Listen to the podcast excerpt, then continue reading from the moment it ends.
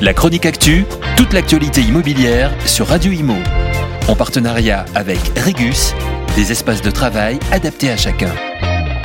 Paris va accueillir prochainement le plus grand bâtiment de France conçu pour accueillir toutes les formes de handicap. Cité universelle, c'est son nom, verra ses travaux débuter en 2024 car la ville de Paris vient d'accorder son permis de construire. Un grand projet avec six usages différents, la médecine, le sport, l'hôtel, les bureaux, les commerces.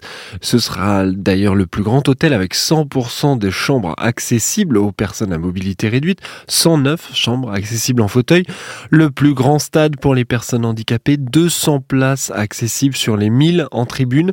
Il pourra héberger des compétitions internationales de handisport.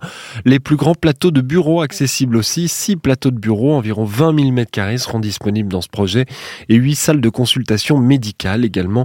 Un bâtiment qui prendra place en face de la Philharmonie et viendra ainsi transformer une des portes de Paris, la porte de Pantin, en améliorant l'espace public. Un lieu qui fait lien comme les euh, Riyad Salem, le porteur du projet, champion de handisport entrepreneur, dirigeant associatif, humaniste, un homme de conviction et de combat qui a été dans les premiers à porter cette idée un peu folle de créer un lieu mixte adapté à tous les handicaps. Un très grand projet important dans la prise en compte des personnes en situation de handicap dans la société. Le constructeur GA Smart Building prévoit une livraison en 2027. La chronique actu, toute l'actualité immobilière sur Radio Imo. En partenariat avec Regus, des espaces de travail adaptés à chacun.